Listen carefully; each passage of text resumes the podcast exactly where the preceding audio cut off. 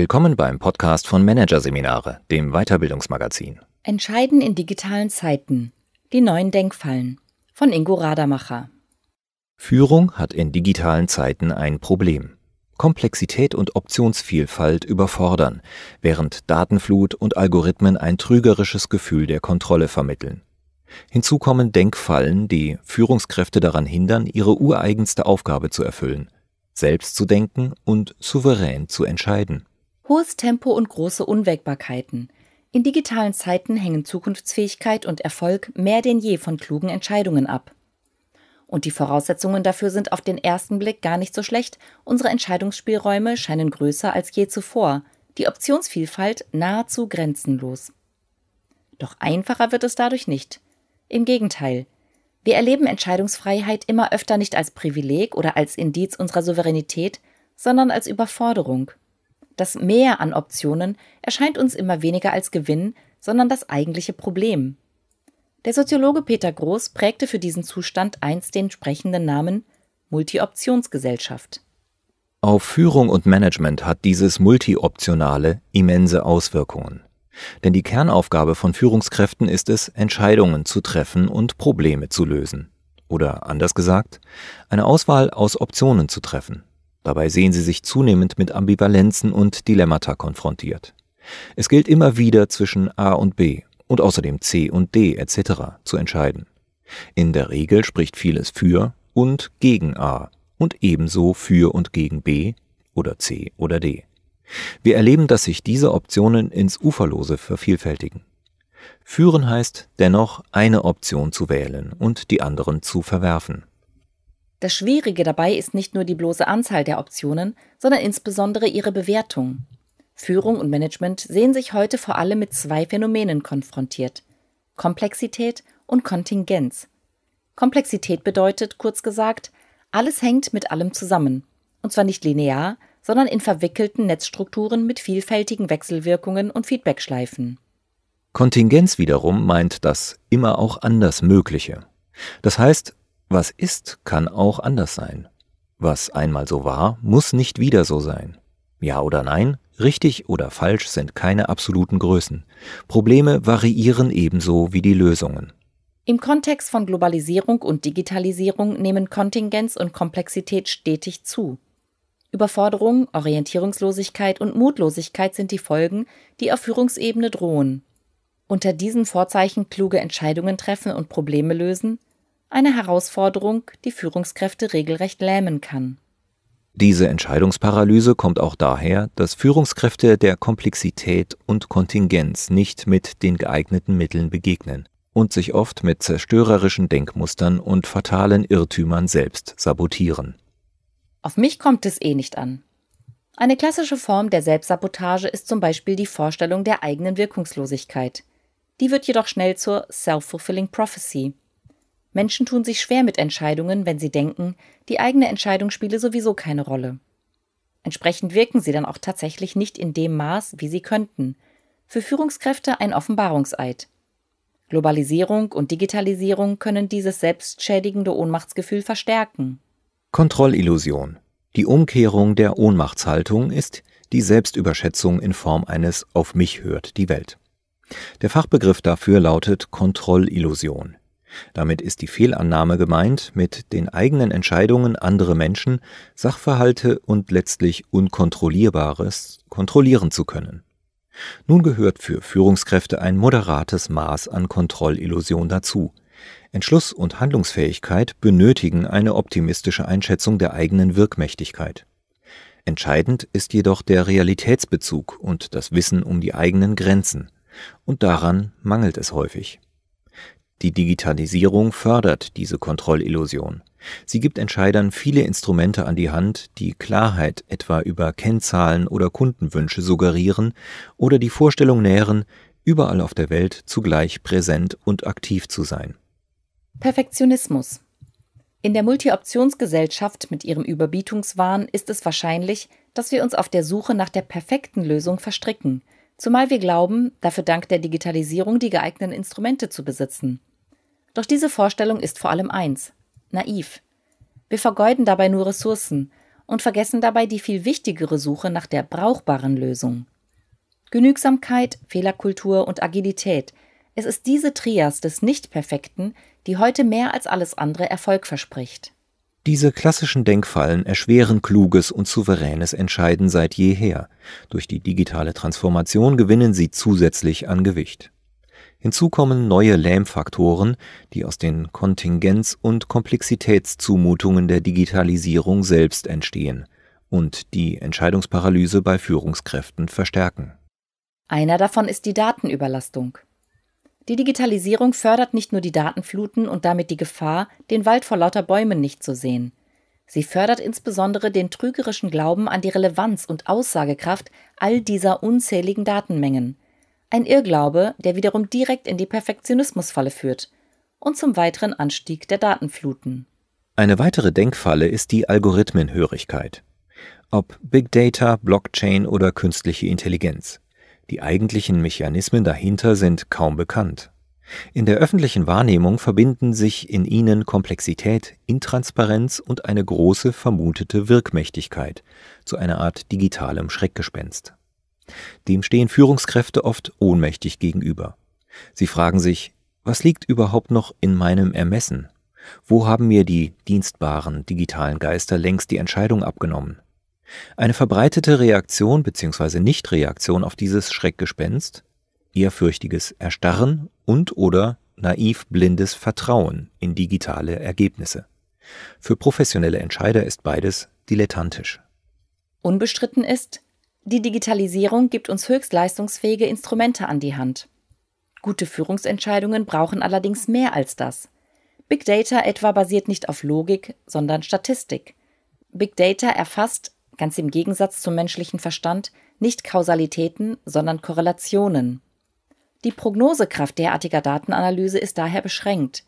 Sie bildet zunächst einmal lediglich die Vergangenheit ab, einen statistischen Mainstream. Zufall, Überraschung, Kreativität, also Kontingenz und Komplexität, kommen darin nicht vor. Big Data kann zwar trotzdem durchaus zu klugen Entscheidungen beitragen, vorausgesetzt, der Mensch steuert richtig und fügt Instanzen der Filterung und Bewertung bei. Aber Big Data kann den menschlichen Verstand, das kluge, eigenständige Denken nicht ersetzen, sondern allenfalls ergänzen. Ähnliches gilt für das Schreckgespenst künstliche Intelligenz, das wir vor allem durch unseren Sprachgebrauch nähren. Der Begriff klingt nämlich so, als sei der Computer durchaus in der Lage, uns das Denken abzunehmen. Aber Computer verfügen weder über Intelligenz, wie wir es meinen, noch lernen oder denken sie in diesem Sinne. Ein Computer ist ein Ensemble von Rechenschritten, von Programmcodes. Seine kleinste Arbeitseinheit ist der Algorithmus, ein regelgeleitetes und datenbasiertes Schritt-für-Schritt-Berechnungsverfahren und niemals der Gedanke. Der bleibt dem menschlichen Entscheider exklusiv vorbehalten, der nach wie vor unersetzbar ist. Denn nur er stellt die richtigen Fragen, die mit Daten beantwortet werden. Nur er begegnet den digitalen Ergebnissen mit sinnhafter Filterung, Bewertung und Interpretation. Hinreichende Kenntnis und Kompetenz, Intelligenz und Skepsis vorausgesetzt. Erst durch ihn werden die ständig wachsenden Datenmengen zu bedeutsamen und relevanten Informationen, kurz zu Wissen.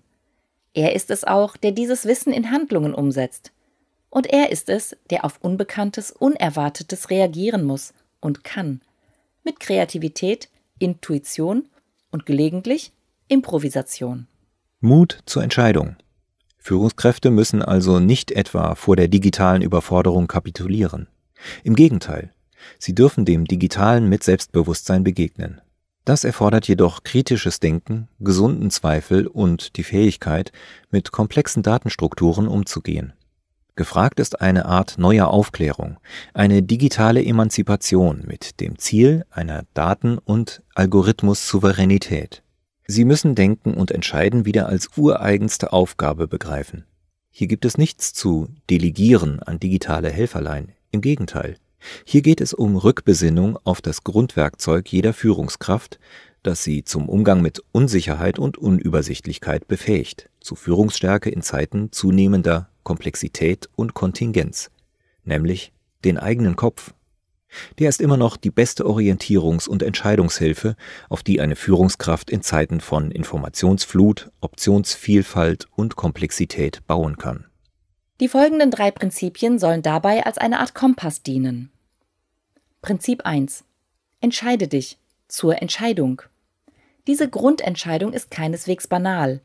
Hier geht es um ein grundsätzliches Ja zur Problemlösung, wie auch immer sie ausfällt. Um die Entscheidung gegen die Nichtentscheidung, gegen das Jein, gegen das Wegducken, gegen die Lähmung. Und ein guter Anfang ist die Frage, will ich das wirklich? Wichtig ist auch die Prüfung der Entscheidbarkeit. Steht die Entscheidung überhaupt an? Sind alle notwendigen Voraussetzungen geklärt? So verhindert man, sich mit den falschen Entscheidungsfragen aufzuhalten. Entscheiden wir uns für die Entscheidung, dann entscheiden wir uns zugleich für das Wesentliche Verantwortung. Denn beides gehört zusammen, sei die Entscheidung auch noch so groß oder unbedeutend. Für Führungskräfte ist das eigentlich selbstverständlich, sollte man meinen. Doch zur Verantwortung gehört der Umgang mit der eigenen Fehlbarkeit, und daran scheitert es oft. Dann wird Verantwortung nur im Falle des Gelingens übernommen, während bei Fehlern der andere den Kopf hinhalten muss. Das aber ist keine echte Entscheidung. Die gründet letztlich in den Fragen, kann ich damit leben und bin ich zu diesem Risiko bereit? Prinzip 2. Definiere das Problem, und zwar genau. Oft scheitert eine Entscheidungsfindung schon an der Frage, worum geht es eigentlich? Allzu häufig wird an Scheinproblemen gearbeitet, weil sie näher liegen oder einfacher lösbar wirken, während die eigentliche Baustelle unbearbeitet oder sogar unerkannt bleibt. Um das zu vermeiden, gilt es, den Entscheidungsfall, die zu lösende Aufgabe, wirklich, tatsächlich und im wahrsten Wortsinn zu begreifen und zu suchen. Ein probater Zugang besteht darin, das Problem schriftlich zu beschreiben, erschöpfend und aus mehreren Blickwinkeln und dabei das Vorher und das Nachher, das Ist und das Soll genau zu benennen. Um das Ziel zu umreißen, den Soll-Zustand, die Definition of Done, gilt es, Fragen zu stellen wie Wo stehe ich, wenn mein Problem gelöst ist? Wie geht es mir dann? Welche Anliegen sind gelöst? Und vielleicht auch, welche meiner Visionen sehe ich realisiert? Der Blick auf den Ist-Zustand muss ebenso genau und schonungslos ausfallen. Wie schaut es momentan aus?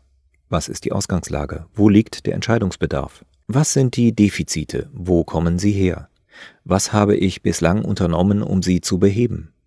Das Problem ergibt sich nun aus der Differenz zwischen soll und ist. Was fehlt zwischen dem einen und dem anderen? So trivial es klingt, hier schlummert der wichtigste Teil der Aufgabe und ein wesentlicher Teil der Lösung. Prinzip 3. Kläre deine Ziele, Wünsche, Werte und Prämissen. Die wahre Herausforderung, wenn es um kluge, souveräne Entscheidungen geht, ist die Beantwortung einer scheinbar schlichten Frage. Worum geht es uns und anderen dabei wirklich? Das ist etwas anderes als die eher objektive Frage nach der Zielsetzung. Es ist die Frage nach den tieferen, vielleicht auch ganz persönlichen Motiven, Antrieben, Wünschen und Werten. Will man gewinnen, reich werden, eine gute Zeit haben oder etwas anderes? Wenn man hier keine Klarheit, zumindest für sich selbst, gewinnt, erschwert das nicht nur Entscheidungsprozesse, sondern verursacht auch ansonsten Stress, Demotivation und das hilflose Gefühl, der Hamster im Laufrad zu sein. Wir verschwenden dann Zeit und Energie mit Nebensächlichkeiten, die uns unserem eigenen Ziel nicht näher bringen, weil wir es nicht kennen. Eine weitere wesentliche Dimension der Entscheidungsvoraussetzungen sind die Prämissen. Man neigt gerade im Alltag, im Tagesgeschäft dazu, sie zu übersehen, denn sie kommen mit großer Selbstverständlichkeit daher, ebenso unauffällig wie obligat, häufig nicht einmal benannt, geschweige denn zur Disposition gestellt. Dennoch geben sie den Rahmen vor, Sie sind gewissermaßen die generellen Bedingungen, unter denen Entscheidungen getroffen werden. Dabei schränken sie nicht selten als scheinbare Alternativlosigkeiten und Sachzwänge den Entscheidungsspielraum deutlich ein. Wie ich als Entscheider eine Führungssituation begreife und definiere, das sind die jeweiligen Prämissen meiner Entscheidung. Der Weg zur Klarheit führt hier über kritisches Hinterfragen. Worauf basieren meine Prämissen? Wo kommen sie her? Welche Informationen liegen Ihnen zugrunde? Von wem stammen sie?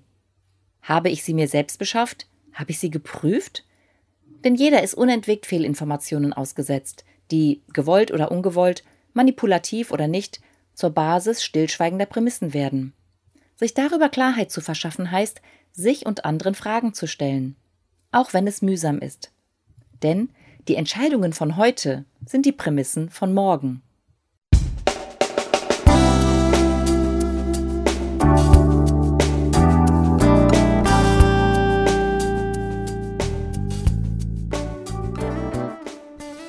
Sie hörten den Artikel Entscheiden in digitalen Zeiten, die neuen Denkfallen von Ingo Radamacher aus der Ausgabe März 2019 von Managerseminare, produziert von Voiceletter. Weitere Podcasts aus der aktuellen Ausgabe behandeln die Themen Kontraproduktive Kommunikationsregeln. Lasst das Reden frei. Und irrationale Ängste überwinden. Kill das Kaninchen in dir. Weitere interessante Inhalte finden Sie auf der Homepage unter managerseminare.de und im Newsblog unter managerseminare.de/blog.